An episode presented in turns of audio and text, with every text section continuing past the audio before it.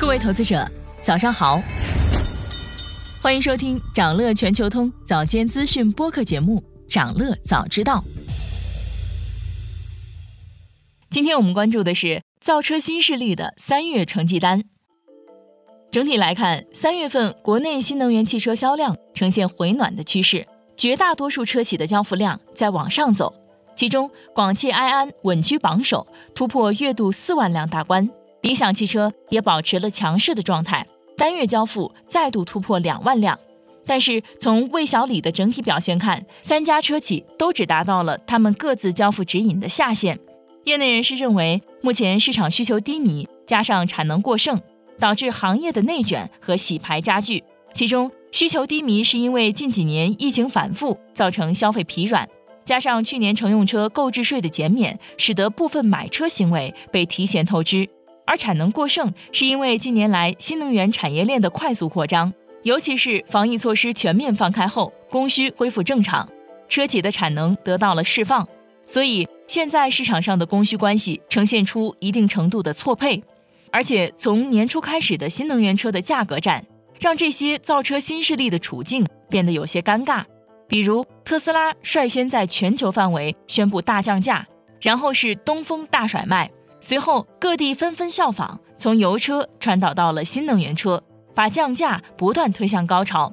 三月以来，包括比亚迪在内的众多车企更是共同参与了价格战。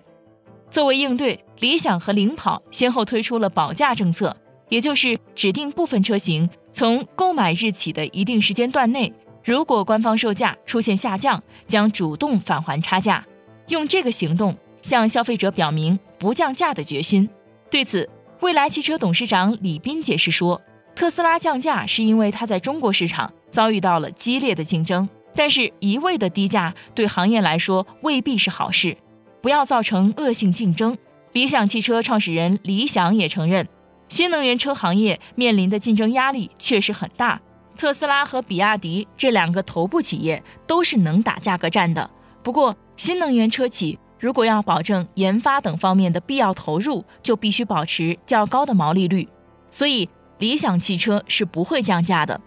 分析指出，造车新势力们想要抵御资本市场波动的风险，就要想办法维持健康的毛利水平。具体来说，目前全球的流动性环境持续收紧。导致市场对车企的关注重点也已经从交付转向盈利的层面。无论是出于对价格战的担忧，还是出于对全球经济衰退的担忧，市场对车企亏损的容忍度都在持续降低。而且，新能源车同时具有消费品和科技创新的特征，除了跟传统车企一样需要在生产和销售环节进行投入，还要在配套的充电桩等基础设施。和产品的迭代方面持续投入。从新势力们的整体营收水平看，理想和蔚来不相上下，超过其他几家。他们交付规模和产品的定价水平也已经显露出规模效应。但是如果从毛利角度看，差别还是不小。新能源车中，比亚迪汽车去年毛利为百分之二十点三九，理想去年的毛利率接近百分之二十。蔚来和小鹏的年度毛利率分别是百分之十点四和百分之十一点五，领跑的毛利率还没有转正。因此，除了扩大产能和销售，争取实现规模效应外，在提升毛利方面，部分车企也开始自己整合供应链。比如，理想汽车总裁兼总工马东辉说，公司把供应链分成了不同模块，自己来做其中必要的部分，通过这个方法来实现上游成本和风险的控制。也就是自建工厂或者成立控股合资公司，来保障质量和供应的稳定。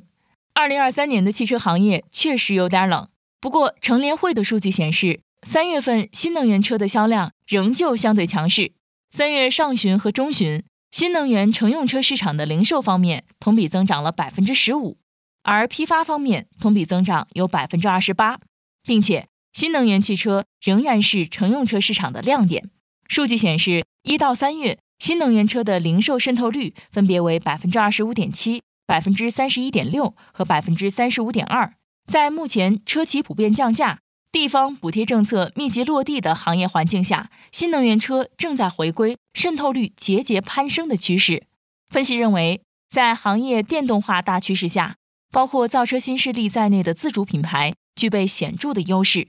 他们在国内市场将持续替代合资品牌和豪华品牌入门级车型，提升市场占有率。同时，在海外市场，自主品牌新能源车的出口一直维持着高增长，正在借助电动化的机遇，逐步扩大全球竞争力和影响力。想了解更多新鲜资讯，与牛人探讨投资干货，现在就点击节目 show notes 中的链接，进入掌乐全球通 app。以上就是今天掌乐全球通、掌乐早知道的全部内容，期待为你带来醒目的一天。祝您在投资中有所斩获，我们明早再见。